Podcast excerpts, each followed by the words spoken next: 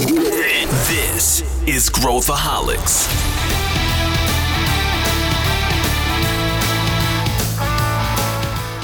Olá, aqui é Pedro Van Gertner, eu sou o CEO da ACE e esse é Growthaholics, o podcast para quem adora inovação e empreendedorismo. Existe uma pergunta que a gente sempre se faz: como que a demanda por mão de obra em tecnologia afeta o mercado como um todo e o país? Esse é um tema que a gente discute há muito tempo, há anos, e é bastante complexo, tem muitas variáveis. No episódio de hoje, a gente vai trazer alguns pontos de vista diferentes uh, em relação ao que a gente já discutiu, e eu tenho certeza que você vai conseguir tirar alguns insights dessa discussão. Para debater esse tema comigo, eu trouxe a Laura Santana, que é gerente de desenvolvimento de negócios na AWS, e o Miguel Carvalho, que é co-founder da Take It. Vem com a gente! Estou aqui com duas pessoas para a gente debater esse tema. Estou aqui com a Laura Santana, da AWS. Seja bem-vinda, Laura, tudo bem? Tudo ótimo, Pedro. Obrigada pelo convite. O, prazer é nosso. E, Laura, conta um pouquinho o que, que você faz na AWS para o pessoal que está nos ouvindo. Olá, pessoal. Meu nome é Laura Santana. Meus pronomes são ela, dela. Eu estou usando uma camiseta verde. Eu tenho uma pele clara, cabelos e olhos claros. Eu sou bibliotecária de formação, atuo na área de ciência da informação e cultura há mais de 10 anos e eu trabalho aqui na AWS na Amazon Web Services como gerente de desenvolvimento de negócios na área de Skills to Jobs, que é a área de habilidades para o mercado de trabalho, articulando oportunidades de qualificação profissional em computação em nuvem para audiências socialmente vulneráveis na América Latina. Uau, Laura, fiquei até com a especificidade do, do, do, do teu desafio. A gente vai entrar nesse ponto aí, eu quero, eu quero explorar. E também estou aqui com Miguel Carvalho, da Take It. E, Miguel, conta um pouquinho sobre você, seja muito bem-vindo, e conta para quem está ouvindo o que é a Take It para eventualmente tem algum parceiro aí, alguém que pode se, se conectar com você também. Boa, testando novos canais de venda aqui, né? Pedro, obrigado aí pelo convite. Então, meu nome é Miguel, sou fundador da Takeit. Formei como engenheiro, é, formei como engenheiro na, na Federal daqui do Espírito Santo, mas durante a faculdade trabalhei muito como garçom. E aí, falando então até um pouco da, da Takeit aí, quando eu trabalhava muito como garçom, eu vi toda uma disrupção ali acontecendo no mercado de delivery, fomentando muito o negócio, mas da porta para dentro ali do restaurante estava tudo muito caótico. Há muitos anos, tudo acontecendo ali a mesma coisa. Então a Take nasceu como uma ferramenta ali, a gente partiu de um garçom digital, uma solução de QR Code para ajudar o restaurante ali, a vender mais, reduzir custos, mas com o tempo a gente entendeu que a nossa principal proposta de valor era entregar tudo que o restaurante precisasse de tecnologia, da porta para dentro, no único lugar. Gestão, garçom digital, a parte de delivery também, CRM, fidelidade, automação, e agora começando a entrar na parte de serviço, é para poder democratizar, trazer mostrar que as boas e as melhores tecnologias não são exclusividade de McDonald's nem Starbucks, a gente vai levar para os pequenos e médios. Opa, olha aí. Depois a gente vai explorar um pouco uh, uh, essas questões, mas eu queria mergulhar nesse no tema, né? A gente está falando aqui de do gap, né? O gap de profissionais, que é uma coisa que a gente lê muito, a gente às vezes vê um artigo e fala, pô, faltam não sei quantos mil desenvolvedores, faltam e, e a gente não sabe o que, que isso significa. Então eu queria primeiro perguntar para a Laura, aqui vamos começar aqui, Laura, com você, para você contar, primeiro, o que, que é esse gap que todo mundo fala, qual o tamanho desse, desse buraco, se é só no Brasil, se você puder dar uma perspectiva aqui global, a gente está preocupado obviamente, do nosso lado aqui com o Brasil, até pela competitividade como, como nação, né, como país, isso é uma coisa super importante para a gente. E, e aí eu queria entrar com vocês e um, um degrau abaixo, que é quando a gente fala de gap de profissionais, que tipo de profissionais quando a gente fala de desenvolvimento, o que, que é? Falta é mais é back-end, a gente que saiba é, lidar com, com front, com o que, que é, né? Então, vamos, vamos começar de cima para baixo, Laura, para quem está nos ouvindo aqui entender desse, o tamanho desse, desse gap. Legal, fantástico. Eu queria usar uma palavra que o Miguel trouxe quando ele se apresentou, que é a palavra democratização. A gente está vivendo uma época é, sem precedentes, a gente usou muito essa palavra na época do Covid, mas hoje no mercado de trabalho isso também se aplica, é uma grande realidade.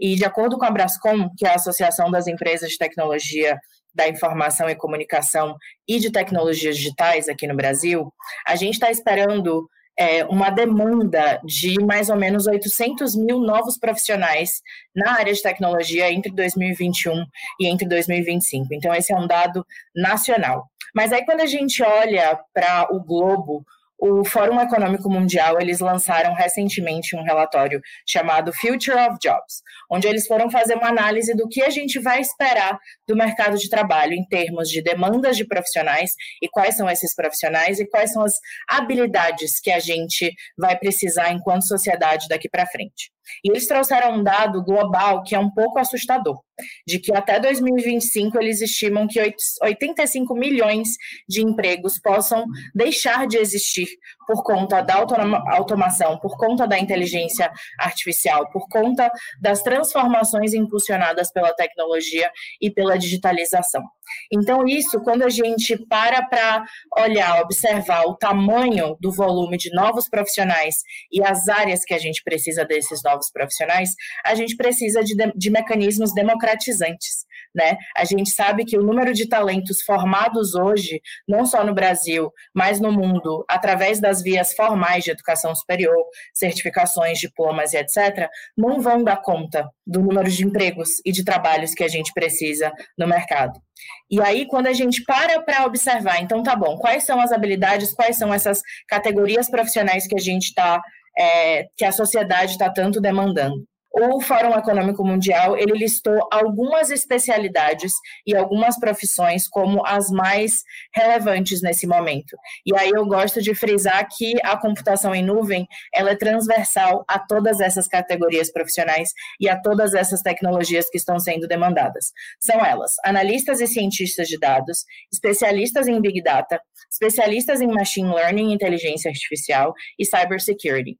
E aí, é, o, Fórum, o Fórum Econômico Mundial está estimando que até 2027 a gente tem um crescimento de 30% na demanda dessas profissões. Então, a gente pode perceber que realmente existe uma demanda muito grande por essa democratização de acesso às habilidades para gerar esses novos profissionais. Legal. E, e é, olha que interessante, né? Você falou que está com um problema de quase um problema de balanceamento aqui. A gente está formando gente é, é, e não para aquilo que a gente precisa, né? A gente está tá desbalanceado também uh, em termos de formação. Mas eu queria perguntar para você, Miguel, uh, você que está na, na trincheira lá desenvolvendo, produzindo, né? quando, quando você pega talentos na área de uh, desenvolvimento, talentos na área de tecnologia, o que, que, você, que, que você encontra na linha de frente? Quer dizer, você tem dificuldades de contratar, você está vendo que, obviamente, um efeito do que a Laura está falando é, obviamente, inflacionar também salários e impactar é, é, empreendedores, né? Quer dizer, que estão iniciando a jornada, precisam ter uh, acesso a esse pool de talentos que está cada vez mais escasso, e aí uh, acaba não conseguindo, ou você vai ter que formar essas pessoas você mesmo dentro de casa, e aí acaba perdendo, acaba aumentando o turnover, porque a pessoa se desenvolve, e aí ela vai buscar um outro patamar. Como é que você vê isso? Como é que você enxerga? Legal, Pedro. Acho que a primeira coisa que eu vejo aqui no Brasil é que a demanda por profissionais de tecnologia é global, mas a nossa oferta, por estar no país com a moeda mais fraca, é local. Então, assim, se no mundo isso acontece, aqui no Brasil isso é pior, né? É mais difícil para a gente. É, aqui na Take por sorte, esse mesmo trabalho, um pouco de cultura ali, a gente não teve turnover até hoje, time de tecnologia, a gente tem quatro pessoas ali no time, cinco pessoas agora no time. É, mas o que, que eu sempre falei que era a nossa grande dificuldade, é o que a gente olha muito. A gente não busca o programador de Harvard. Eu busco o programador que, se precisar, ele vai na cozinha do restaurante ali entender o que está acontecendo. Eu não preciso, realmente, o que a gente desenvolve aqui hoje não envolve cybersecurity, não envolve diversas dessas coisas. Então, bom, para esse tipo de programador, até então a gente tem conseguido bem. A gente não, a gente não tem salário inflacionado, a gente consegue reter, a gente transforma como sócio, usa instrumento de vesting ali para evitar esses problemas. Mas um problema que a gente teve, por exemplo, foi relacionado à infraestrutura, né? Então, o que a gente chama ali de DevOps. Salários totalmente inflacionados, não entrando no mérito de ser justo ou não, mas o salário bem alto, muito fora da nossa realidade, difícil de encontrar. E a gente acabou terceirizando isso que ok, não é nosso core business, né? o, o que a gente desenvolve ele é tudo web, não é nosso core business, mas é muito importante. Então, eu entendo que essa questão da oferta e demanda dentro da programação existem várias áreas, É, algumas a gente tem uma oferta boa, a gente consegue com bons salários, outras a gente tem dificuldade e outros para a gente é impossível, é irreal. Então a gente acaba ali contratando uma outra empresa. O que eu vejo agora com o tempo, vindo inteligência artificial e aumentando a complexidade disso, do, do, da te, das tecnologias que estão sendo utilizadas, cada vez mais vão ser exigidos, é que esses programadores, então, assim, a gente olha um programador a um certo nível e o diferencial começa a ser soft skills, mas eu acho que agora, com o que está vindo para cá, essa revolução que a gente está tendo, o bom programador não vai ter para onde ele fugir. A gente está tendo muita coisa de no code, então aquele programador que não é bom, tão hard skill, ele vai ser substituído, ele vai ser otimizado. É, e o hard skill, acho que a gente vai ter uma nova corrida igual a gente teve alguns anos atrás, no início da pandemia, tá? E, assim, aí é complexo o que, que vai acontecer com isso. É, é, você está falando uma, uma coisa interessante que eu queria, eu queria até explorar aqui com a, com a Laura essa questão. Né? Depois eu queria explorar com vocês dois a questão do, do nível de skill. Você está falando o seguinte: quem, quem, tem uma formação talvez mais, mais soft, né? mais, mais superficial em relação à, à parte técnica, vai ter mais probabilidade de, de ser substituído por plataformas e tudo mais, e aquela pessoa que está lá mais no core. E, e, você deu um exemplo que acho que corrobora o que a Laura falou, de, ela falou de pô, DevOps está tá inflacionado, né? Tem, tem, tem, tá mais difícil encontrar. E a minha pergunta, Laura, em relação a, isso é: uh, a gente tem vários cursos de preparam teoricamente é, é, os jovens para o mercado, né? De, de, universidades e tudo mais. Esses cursos, eles, é, na sua avaliação, no seu entendimento, eles não suprem profissionais com a velocidade que a gente precisa, ou eles não suprem profissionais com a especificidade técnica que o mercado precisa. Eles não preparam do jeito que a gente precisa uh, essas pessoas para o mercado, ou, ou, as duas coisas, né? Qual que é a sua, qual que é a sua visão? Boa pergunta, Pedro. E essa é a minha visão, enquanto é, bibliotecária, por exemplo, que viveu uma carreira acadêmica e de pesquisa durante mais de oito anos. O que eu sinto é que os canais de educação formais, como as universidades, elas não formam as pessoas na velocidade que o mercado precisa. E aí a gente está tendo um boom de edtechs, de bootcamps, de outros mecanismos que eu vou chamar, entre aspas, de informais, que estão, estão dando conta da velocidade que o mercado precisa e com as habilidades técnicas específicas que o mercado está demandando hoje. A própria AWS hoje faz uso de inúmeros recursos para ajudar nesse gap também. A, a Amazon ela assinou um compromisso público, a AWS assinou um compromisso público de treinar 29 milhões de pessoas ao redor do mundo até 2025 nas habilidades de computação em nuvem. E eu gosto de chamar que esse esforço ele é para ajudar tanto as empresas quanto as pessoas que trabalham nas empresas, mas a sociedade de forma geral, na fluência da nuvem adquirir o vocabulário, o entendimento básico mínimo, é, para você se familiarizar com os conceitos de nuvem e conseguir tanto atuar do ponto de vista técnico quanto do ponto de vista de gestão, né? Então a gente está investindo fortemente para ajudar essas 29 milhões de pessoas ao redor do mundo a, a desenvolver essas habilidades tecnológicas com treinamentos gratuitos em computação em nuvem através dos programas é, educacionais da AWS, através das nossas plataformas digitais de cursos, como a AWS Skill Builder. E aqui com a ACE a gente também desenvolveu um programa de treinamento, é, que é o Ace Ventures e AWS, computação de nuvem para startups, com foco em treinar 20 mil profissionais do mercado de qualquer nível de conhecimento e também de forma completamente gratuita. Então, esse tipo de iniciativa hoje também ajuda a democratizar o acesso à informação, ao desenvolvimento de habilidades para qualquer pessoa, mas eu queria é, me aprofundar em um ponto que o Miguel trouxe, e eu adorei o exemplo que, que ele trouxe sobre o programador que vai na cozinha do restaurante entender qual que é o problema, é, que é realmente as soft skills, as habilidades humanas, né?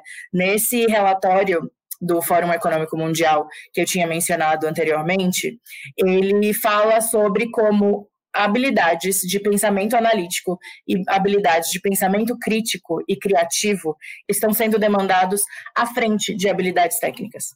Então, o desenvolvimento de habilidades humanas, que são essas soft skills, como a gente costuma chamar normalmente, é, elas são extremamente essenciais para o desenvolvimento do trabalho. E eu acredito muito que quando um indivíduo ele está equipado com as habilidades humanas necessárias e ele fa faz uso das habilidades técnicas que ele tem, ele consegue causar um impacto muito maior na organização que ele trabalha. E essas habilidades humanas, elas inclu incluem uma variedade de domínios cognitivos que não necessariamente um bootcamp daria conta, mas uma experiência acadêmica mais longa na universidade daria, por exemplo, como trabalhar em equipe, é, como de habilidades socioemocionais, de tomada de decisão e liderança. Então, a, o equilíbrio, o balanço entre esses dois tipos de educação, eles idealmente formam o talento diverso ideal que as empresas e as organizações estão buscando. Ô, Laura, acho que até completando o que você falou, acho que um, um caso perfeito disso tudo, do, de unir a, a, parte da universidade com a parte dos bootcamps, é o Pedro, que é o nosso, outro Pedro, né, o nosso CTO aqui na Take It, Pedro Faro. Quando eu o conheci, né, ele foi, ele foi a primeira pessoa a vir para a Take It, ele estava no oitavo período, se não me engano, da faculdade dele, na área de computação. Mas, é, então, ele tinha um perfil de soft muito bem desenvolvido, um programador com excelente nível de comunicação, sabia, eu conseguia mapear tudo o que estava acontecendo, eu entendi que a tecnologia que ele estava desenvolvendo não era um robô que usava, era um ser humano. Eu acho que isso é, quando eu falo da pessoa ir na cozinha, é isso, ela entender que tudo aquilo que ela está desenvolvendo não é um engenheiro, no nosso caso, que vai utilizar, nem um doutor. É, é, cara, é um ser humano ali, às vezes, com nível de educação que não é dos mais, com nível de conhecimento técnico que não é dos mais elevados. Então ele veio com isso muito pronto. Mas, em termos técnicos, a universidade não preparou ele tão bem para isso. Onde que ele foi aprender? Com bootcamp da, se não me engano, da Rocket City, não, não lembro, é, mas foi com o Bootcamp que ele aprendeu. E como que a gente começou, como é que a gente mapeou os nossos processos seletivos aqui de novos programadores? Um, esse cara, e aí o pessoal fala, ah, programador não precisa de faculdade, ele aprende por fora. Ele aprende o hard, mas o soft não necessariamente. Então a gente olha se ele teve uma vivência ali de universidade, um, esse cara teve que enfrentar o vestibular. Não entra em mérito do vestibular, mas vestibular é sempre um desafio. Então, cara, esse cara superou ali um desafio. É, dois, ele teve que viver em comunidade ali. É, e aí a gente sabe que nem todo programador consegue fazer isso muito bem. Se ele não fez universidade, beleza, vamos descobrir que tipo de trabalho coletivo ali que ele já fez. Tem que ter tido algum, e não é um coletivo digital, coletivo humano. Jogou futebol, sei lá, qualquer coisa. E dois, a gente não olha, a gente, então a gente olha os soft skills com isso, é um dos pré-requisitos, mas o hard skills a gente costuma olhar das duas uma. Ou se ele fez algum bootcamp, algo disso, ou se ele tinha alguma experiência prévia, ou quando a gente passa um desafio. Esse cara vai ter que se virar e entregar um bom desafio. E aí, em tese, esse é o tipo de programador que aqui para a realidade da Take a gente traz como perfeito. Ele consegue ter uma visão do todo, ele consegue se comunicar bem com o time de produto, com a área de suporte, com todo mundo ali, sabe quem que vai estar tá usando a nossa tecnologia, ele tem um conhecimento técnico aqui para a gente que é ótimo para aquilo que a gente quer. É, não, a gente não busca aqui os Elon Musk, mas a gente busca aqui aquele programador que ele é excelente, ele é dedicado, ele vai evoluir, mas ele tem uma noção do todo, ele se comunica muito bem, ele cria uma fluidez assim perfeita. Eu diria que esse é um tipo de programador que, que é difícil você encontrar no mercado. Mas eu acho que assim, eu, eu, meio que completaria com isso, né? Ele entender que é um humano, cara, que vai utilizar. E qual é esse tipo de humano que vai estar utilizando ali? É, é um pouco difícil ali. Mas bom, acho que eu concluiria com isso. É, é um excelente ponto aí, e eu acho que vocês dois, né, estão trazendo esse, uh, essa, esse tema aí do. Pô, não adianta aprender a parte técnica se você tem toda uma parte comportamental, atitudinal que, que vai fazer a diferença. E eu estava eu tava lendo uma entrevista com o Ian Bremer da Eurasia uh, Group, e ele estava falando dessa tendência de, de, de, desglobalização que a gente está vivendo, né? Desglobalização dos Estados Unidos começar a produzir os chips e né, o, a, os, a tendência dos países se tornarem independentes em termos de energia e tudo mais. E ele falando do Brasil, que o Brasil está muito bem posicionado. O Brasil está muito bem posicionado, porque ele não é uma nação militar, então ela não vai tomar um partido tão forte, mas tem um gap aqui do Brasil, que é a parte de digitalização dos negócios. Nossos negócios não são digitalizados o suficiente. Né? Então, o Miguel, por exemplo, o negócio dele ajuda o restaurante a se digitalizar, digitalizar a jornada do cliente quando você na mesa e tudo mais. E, obviamente, a gente precisa de mão de obra para suprir, para desenvolver tudo isso. Né? Ou seja, como que no nosso projeto de país a gente se torna competitivo olhando para frente, porque senão o Brasil vai ficar relegado à agricultura, vão ficar produzindo, né? vai ser o celeiro do mundo, aquilo que a gente já sabe, né? eventualmente depois a gente conseguir proteger a Amazônia e né, estou sendo otimista aqui, né? Vamos conseguir proteger a Amazônia e talvez tenha toda uma um, um, ecossistema a se criar em, em torno disso, mas esse elemento falta, esse elemento falta. E, e quando a gente pensa numa olha para uma comunidade né, carente hoje no Brasil e, e, olha, olha o capital humano que tem ali, o potencial de transformar né, em termos socioeconômicos essa comunidade a tecnologia surge como um, um, um, grande impulsionador, né, Laura? Então tem um impacto. Eu queria se você puder falar um pouquinho sobre o impacto disso, o impacto socioeconômico da gente trabalhar essas frentes no Brasil, uh, que eu acho que é importante a gente falar, porque ela, quando a gente vê o, o que o Miguel está fazendo, é a ponta do iceberg. Quer dizer, ele já é um empreendedor que está tocando um negócio, ajudando. Mas tem toda uma cadeia que leva até aí, e você fala de. E a gente, às vezes, a gente fala de nuvem, e fala, não, nuvem já está já está dominado, já está.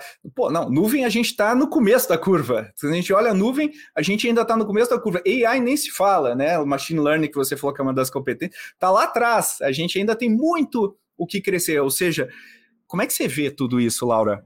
Nossa, esse ponto ele é fantástico. E aí, para isso, eu vou aproveitar de novo o relatório da Brascom que eu mencionei e trazer alguns dados novos que acho que são importantes para a gente entender o papel é, e o real impacto da democratização do desenvolvimento de habilidades em tecnologia para audiências socialmente vulneráveis ou grupos minorizados é, aqui no Brasil, particularmente. Por quê? O setor de TI hoje ele é responsável por pelo menos 4% dos empregos em nível nacional. E ele garante duas vezes a média salarial nacional. Então, quando você brinda um emprego na área de tecnologia para uma pessoa, você tem o potencial de mudar o extrato social dela e da família dela. Qual é a grande questão disso? A gente não pode achar que só é, promover um curso de qualificação em tecnologia para uma pessoa socialmente vulnerável que está resolvido. Em primeiro lugar, quais são as condições que precisam ser dadas para essa pessoa ter a qualidade de concluir esse curso, de de fato desenvolver as habilidades? Quais são as condições prévias que ela precisava ter tido para conseguir chegar pronto para um curso na área de tecnologia? Às vezes é uma questão de acesso à educação básica que aquela pessoa não teve. E aí ela não tem condição de desenvolver essas habilidades no mesmo ritmo, no mesmo passo que uma pessoa que teve acesso à educação superior, por exemplo.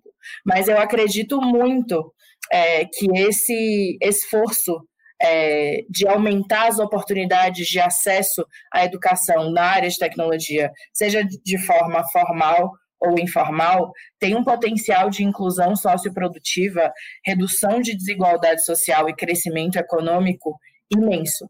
Mas para isso a gente precisa trabalhar com diversos atores na sociedade. Não é apenas as empresas, são as empresas com os governos, com as universidades, com as comunidades locais. A gente precisa criar o que eu chamo de diamante é, da qualificação, que eu emprestei um conceito, e aí sou eu acadêmica falando, tá? Eu emprestei um conceito da sociologia, que é o diamante do cuidado, que avalia quais são os atores na sociedade é, envolvidos na prevenção de políticas de cuidado.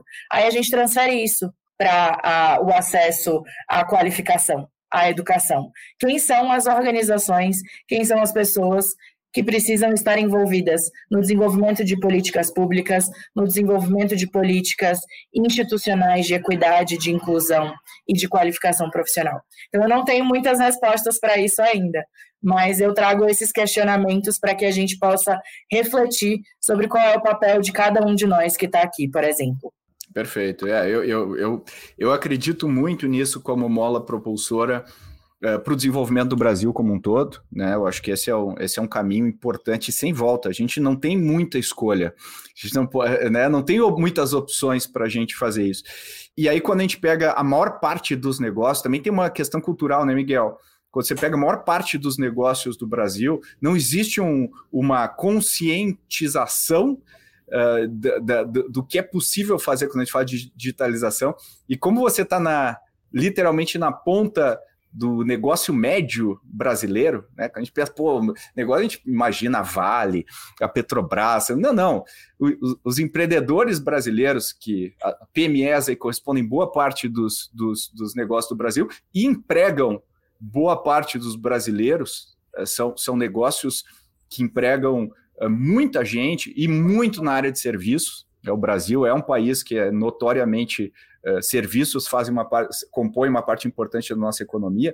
Como é que você vê lá na ponta, Miguel? Porque é, é, é, ali que puxa, é ali que puxa toda a demanda. Como é que você vê na ponta a conscientização dos negócios? E eu já trabalhei antes da Ace no negócio uh, vendendo para restaurantes também. Uh, como é que você vê agora, dez anos depois aí, como é, como é que está isso? Como é que está essa conscientização, o impacto de negócios como iFood e tudo mais, que acabaram trazendo até uma camada em cima dos restaurantes aí, de, de com a pandemia acelerou. É, como é que você vê tudo isso, Miguel? Boa, Pedro. É, assim, só para começar finalizando um pouco da Laura, é, a gente fala muito de democratizar a educação, o acesso, mas é sempre bom fazer uma conta. Quanto é que custa um notebook hoje? Minimamente de dois mil reais. Quanto é que custa um celular? um dos mais, nem vou falar dos mais modernos ou da, da marca mais cara, mas 1.500 para cima. Uma família aí de, de mais pobre, assim, tem quantas pessoas? Cinco, então 3.500. Banda, banda também, né, Miguel? Quanto que custa a internet? Internet, perfeito, acesso à internet. Então, assim, então imagina que uma família né, de cinco pessoas, todo mundo tem que ter um computador. Se você quer que essas pessoas de fato sejam digitais, isso é uma ferramenta de trabalho, cada um tem que ter o seu. Só que antes de trabalhar, essa pessoa está aprendendo, né? Então ela tem, ela tem que se virar para comprar o dela, o celular dela. Então isso é muito inacessível no Brasil. Então, assim, a ferramenta principal ali para um país digital, ela é inacessível. Falando ali dos, dos negócios que a gente atende, o que, que a gente percebe muito? A gente realmente percebe uma baixa educação tecnológica. Às vezes a gente está atendendo um dono de um restaurante, a gente fala para ele fechar a página. Ah, não, fecha a página. É, ele, como assim? A gente, não, só você apertar no X. Que X? Não vejo nenhum X aqui. Tipo, isso não é exceção. Isso acontece a cada dois dias ou diariamente a gente vê esse tipo de coisa. Para a gente isso parece absurdo, surreal para minha equipe, mas é a realidade tipo, do, do, do, Brasil. E por que isso acontece? Por causa de várias coisas. Hoje o iFood, ele é, é todo mundo, entre aspas, todo mundo está no iFood, e apesar da gente achar que todo mundo está no iFood, a maioria ainda não está no iFood, mas quanto que o iFood não gastou e não impulsionou de cupons e todo tipo de coisa para que, entre aspas, todos estivessem lá? Foi muito dinheiro investido, foi muito cupom dado, foi assim, foi uma estratégia. Então, assim, olha o esforço, o trabalho, o gasto que se teve para que você conseguisse digitalizar ali uma parcela da, da população. É, é assim, é, é, surreal. Então, acho que o Brasil, de uma forma geral, está longe de estar preparadas para a nova corrida tecnológica que a gente já começou. Então, a gente está vendo uma disrupção surreal em um país que as pessoas ainda não têm acesso a computador. É, a família tem um computador. Então, pô, quando a gente fala de restaurante, os níveis de computadores, às vezes, a gente precisa de pouca. É, é os computadores não precisam ser dos mais modernos para que a gente possa oferecer nossa tecnologia. Mas às vezes essa pessoa não tem computador lá. Ela fala, putz, vou ter que comprar. A gente já tem um link lá de um mais barato de um cupom de desconto que a gente conseguiu. Mas fala, caraca, 2023, pós-pandemia, essa pessoa não tem um computador no negócio dela. Como assim, gente? É, é, é bem desafiador. E aí eu, eu, acho que eu compartilho da, da preocupação do Pedro. Tipo, pô, é, ok, né? Brasil é o celeiro e tudo mais, legal. Mas, cara, tem que ser o celeiro. Os melhores países são celeiros de tecnologia, eles não são celeiros ali da, da alimentação. Tem, óbvio, todo o seu valor mas um não substitui o outro, a gente pode ser os dois. Só que eu acho que a gente está longe de. E eu, eu, acho legal as iniciativas da ACE, da AWS, mas eu acho que também tem que envolver muito política pública, tem que envolver muito a universidade. Eu acho que a universidade está longe, faz o papel dela, mas está longe de fazer um papel eficaz de, pô, a gente precisa digitalizar, a gente precisa. E não é só os programadores, eu falo, meu pessoal de suporte aqui, os caras têm que entender tecnologia. Porque se der problema tá dando, no, na Tekit, está dando problema na tecnologia. Meu time comercial, eles não programam. Mas quando um cliente vem pedir uma funcionalidade, eles têm que entender como que meu sistema funciona, o que, que a tecnologia permite para eles falarem, ó, oh, fica tranquilo, a gente consegue fazer isso. Me dá uma semana. Tipo, são noções básicas, mas essas noções básicas não podem também ser só programadas. A gente está no mundo tecnológico, todo mundo tem que saber o básico, igual todo mundo deveria saber o básico de legislação, o básico de, uma, de, de uns primeiros socorros, de higiene pessoal. Todo mundo deveria estar sabendo o básico do básico da tecnologia, e infelizmente eu, não vejo isso acontecendo. É, é, é esse realmente é um, é um deveria ser um projeto de país, deveria ser um projeto onde todos nós né? Infelizmente não é, mas eu acho que a gente, nós como agentes aí uh, do, da, da sociedade, devemos fazer a nossa parte. E, essa, Pedro, só para complementar a fala de vocês, é uma preocupação muito grande de organizações multilaterais, como ONU, Unesco, OECD, uhum. particularmente para o sul global porque, uhum. em teoria, o norte global já resolveu tanto a questão de acesso à infraestrutura da tecnologia, quanto ao acesso às habilidades digitais, que são os digital skills mínimos, básicos. E aqui no sul global a gente ainda vê essas questões de falta com, total de acesso à internet, à conectividade. É, a gente está falando aqui de cidades grandes do Brasil. Quando a gente vai para o interior do Brasil, a realidade é completamente diferente da nossa. E se a gente quer ser democrático e inclusivo, a gente precisa garantir o mínimo, o básico. É, e, e, enfim, nós temos N agravantes, né? Infelizmente, nós perdemos a corrida é, demográfica do Brasil. Agora o Brasil parou de crescer, população, né? Já há tempo, a gente não, não, não tem mais crescimento e está envelhecendo. Ou seja, toda, toda a pista que a gente tinha aí de, de crescimento econômico impulsionado pela, pela pelos jovens, né? Como, como é Uh, a gente esperava que acontecesse, não aconteceu.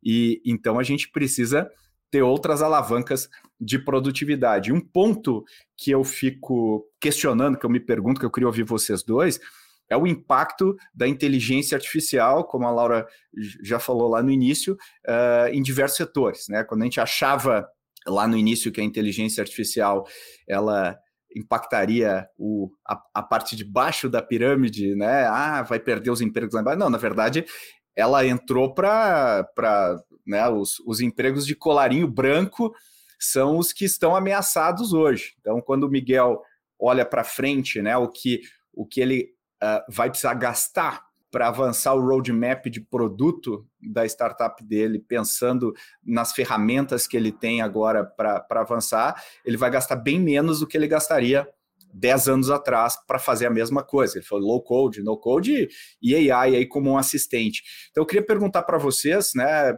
começando aqui por você, Laura, qual que você acha que é o impacto uh, uh, da AI nesse cenário que a gente está vivendo aqui? Depois eu queria ver um pouco do que, que o Miguel pensa a respeito disso.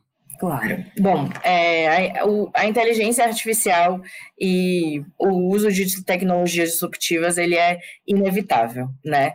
E essa, de fato, é uma das tecnologias mais revolucionárias, assim, que a gente tem acesso hoje. E, ao mesmo tempo que eu sinto que a inteligência artificial tem o potencial de nos ajudar a resolver alguns dos problemas mais desafiadores da humanidade, ela também requer que as pessoas desenvolvam as habilidades para conseguir resolver esses problemas. Então, a, a importância que a gente dá para essa transformação, essa grande transformação digital que a própria computação em nuvem também traz, não só para as organizações, mas é, para a sociedade de forma geral, ela precisa vir acompanhada do desenvolvimento humano e desenvolvimento de talentos.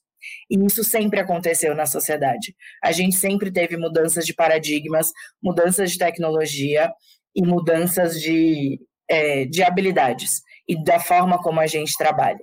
Então, é, o que eu sinto é que isso não está sendo passado despercebido, nem pelos, pelos talentos e nem pelas organizações. Eu sinto que tem existido uma congruência entre o desejo de se familiarizar com a tecnologia, apesar de um certo medo, é, e também uma, um impulso, porque as organizações querem estar à frente, elas querem fazer uso das tecnologias mais atuais. Então, existe também do lado das empresas essa motivação para o, o ensino, para o desenvolvimento de habilidades nesse sentido. E aí eu acho que o Miguel pode falar do lado dele de empresa, como que tem sido isso para vocês? Legal. É, o, antes, é, o, é, as pessoas falam, né, quando a gente vai falar de inteligência artificial, ah, ela não veio aqui para substituir o ser humano, ela vai potencializar. Acho que sem romantismo a gente tem que ser sincero de uma coisa: se você tem duas pessoas fazendo uma tarefa, você potencializa as duas, ou você está investindo para que isso cresça, ou na verdade você vai ter, pô, potencializar, agora só preciso de uma delas. Então, sem romantismo, a inteligência artificial vai substituir vários trabalhos e ponto. As pessoas têm que se reinventar e começar a entender é, é que o jogo mudou, não adianta tentar ser resistência. Quando eu estava no ensino médio, eu lembro que nem se falava de programação, né, no início do meu ensino médio, de computação. Hoje em dia, os salários, é, parte dos salários com melhor remuneração são de programadores. Então, entre aspas, algo que surgiu de 15 anos para cá. Já existia antes, mas que aqui no Brasil, né, o boom ali começou ali recentemente. É, para a inteligência artificial, então, eu vejo profissões vão ser substituídas, outras vão ser potencializadas, otimizadas. Para as empresas, no final das contas, a gente tem que entregar resultado. Então, se de alguma forma a inteligência artificial, artificial vem para melhorar processo, otimizar trabalho, potencializar que fazer algo que eu vou é, permitir ganho de tempo, que não se tenha dúvida, a gente vai fazer. É, então, assim, é uma grande disrupção e eu acho que só está começando e eu entendo também que no, o que a gente vê hoje chegando aqui para a gente começou a ser desenvolvido muito atrás. Então eu fico pensando, cara, o que tá para vir daqui a um ano? Porque os caras já estão trabalhando há três anos no que vai vir daqui a um ano. E sempre tá muito de olho nisso que está acontecendo. Porque quando você deixa de ser pioneiro ali em algo, é, se, se, tipo, se a gente não desenvolver o melhor que se pode usando as inteligências artificiais, a gente vai comprar de fora. Vai vir uma empresa americana, vai vir uma empresa europeia e vai fornecer serviço aqui. Por quê? Porque a gente negligenciou, que a gente esperou, porque a gente achou que isso não ia dar em nada. Então você tem que estar de olho, porque o mundo está globalizado, né? Então eu não estou concorrendo só com empresas brasileiras, é gente do mundo inteiro, tem gente olhando muito a inteligência artificial, eu não posso fechar o olho para isso. É, eu concordo super aí com vocês. Você, que é um growthaholic de carteirinha, quer ficar sabendo na hora que um novo episódio vai para o ar, direto no seu WhatsApp? Se a resposta é sim, então entra na nossa rede de transmissão via WhatsApp. É o alerta mais rápido que você vai receber sobre o nosso podcast e outros temas importantes. E você pode compartilhar esse link com quem você quiser. Essa é a hora de convencer aquele seu amigo ou amiga a ouvir o podcast. É gratuito e feita com muito carinho para você. Te vejo lá. Eu queria discutir um pouco de soluções aqui com vocês, né? A gente, né, a Laura falou, inclusive, vou pedir para ela falar com um pouco mais de detalhe do programa que a gente que a gente tá, uh, que a gente lançou juntos aí. Mas quais as soluções que vocês estão vendo hoje no mercado, né? E a Laura falou uma coisa super importante, corroborada depois aí pelo Miguel, que a gente precisa pensar na parte uh, comportamental, né? não apenas na parte técnica uh, do, desse conhecimento aí. Uh, o que, que vocês entendem né, como soluções? E aqui não tem resposta certa, porque é um problema tão complexo e tão sistêmico, que tem, tem tantas conexões entre tantas partes, que é difícil a gente pensar numa a solução, né? mas provavelmente tem uma série de iniciativas ou práticas que a gente poderia adotar para facilitar isso, né? E hoje o que a gente está vendo no mercado basicamente é, é, é, a iniciativa privada, as empresas tomando a liderança nesse processo por uma causa própria, né? Precisam gerar capital humano suficiente para suprir a demanda que existe hoje, uh, mas a gente sabe que está é, longe de ser ideal e está longe de acompanhar o ritmo necessário para o que a gente está vendo aí para os próximos anos. Então, Laura, qual que é a sua visão sobre isso? Olha, Pedro, eu acho que talvez a gente nunca consiga chegar no número de profissionais necessários para suprir 100% é, a demanda, porque as tecnologias e a própria sociedade têm se transformado numa velocidade exponencial, né? Exatamente. Isso existe também que o talento que a gente está formando, e de preferência que seja o talento mais diverso possível, que ele tenha condição de trazer dentro das suas perspectivas e bagagens diferentes inovação e um potencial acelerado de inovação.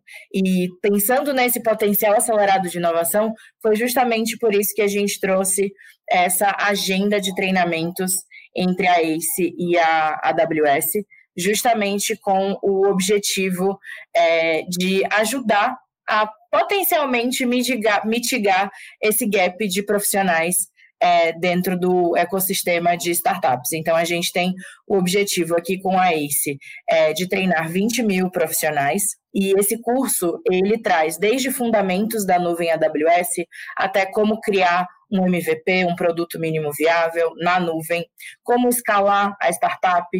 E também a gente está trazendo alguns temas bem específicos para além da nuvem que podem ser bastante relevantes para quem está dentro desse ecossistema.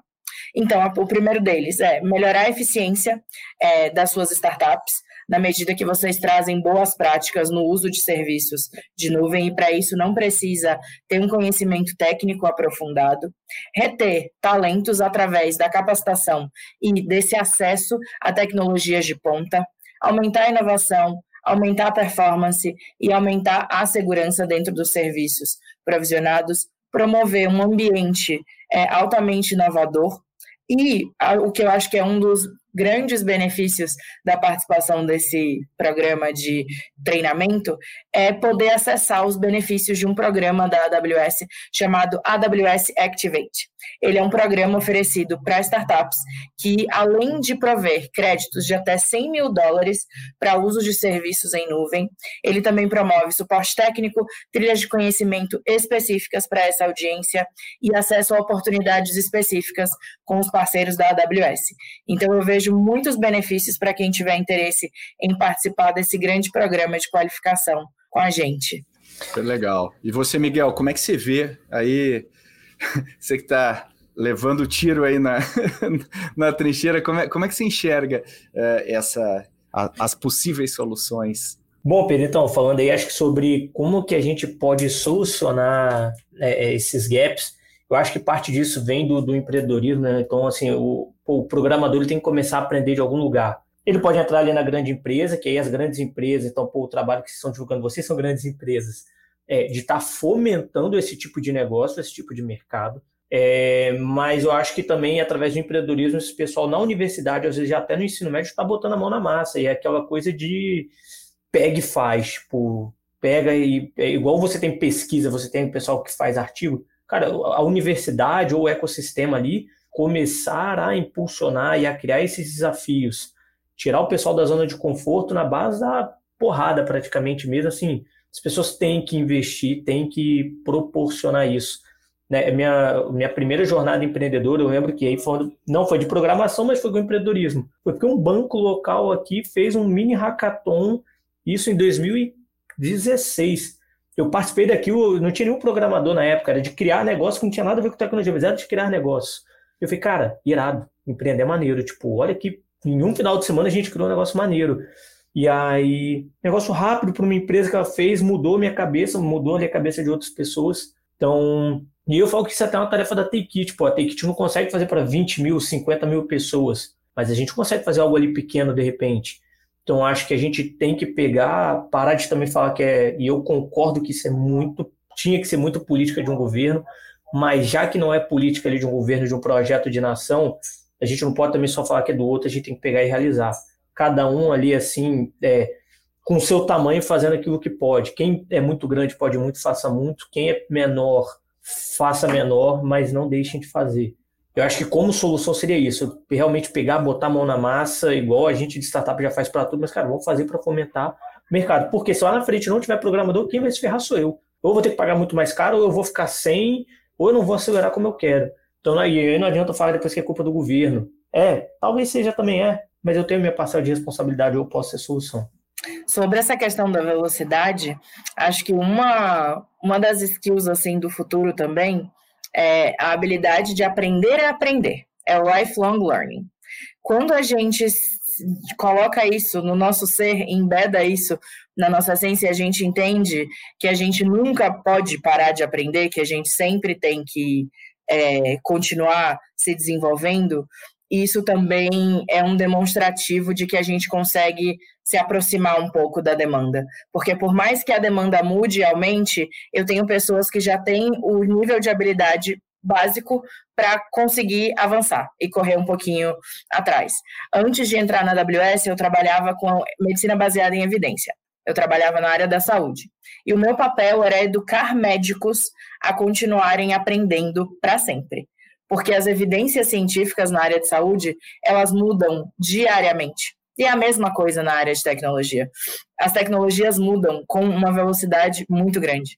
A gente sempre tem que permanecer aprendendo e colocar essa cultura, tanto em nível individual quanto em nível organizacional, é, em nível de, de formação também, eu acho que é uma potencial solução para a gente nunca estar tão atrás da demanda de talentos. E acho que só para finalizar, Laura, acho que aqui da minha parte, é, eu lembro, e aí no começo da Take, tipo, os restaurantes, cara, todos procurando ali gestor de tráfego, gestor de tráfego e tudo mais. Porque, pô, surgiu a rede social, de, alguns já perceberam de cara que tinha uma grande oportunidade ali. A massa, obviamente, sempre demora.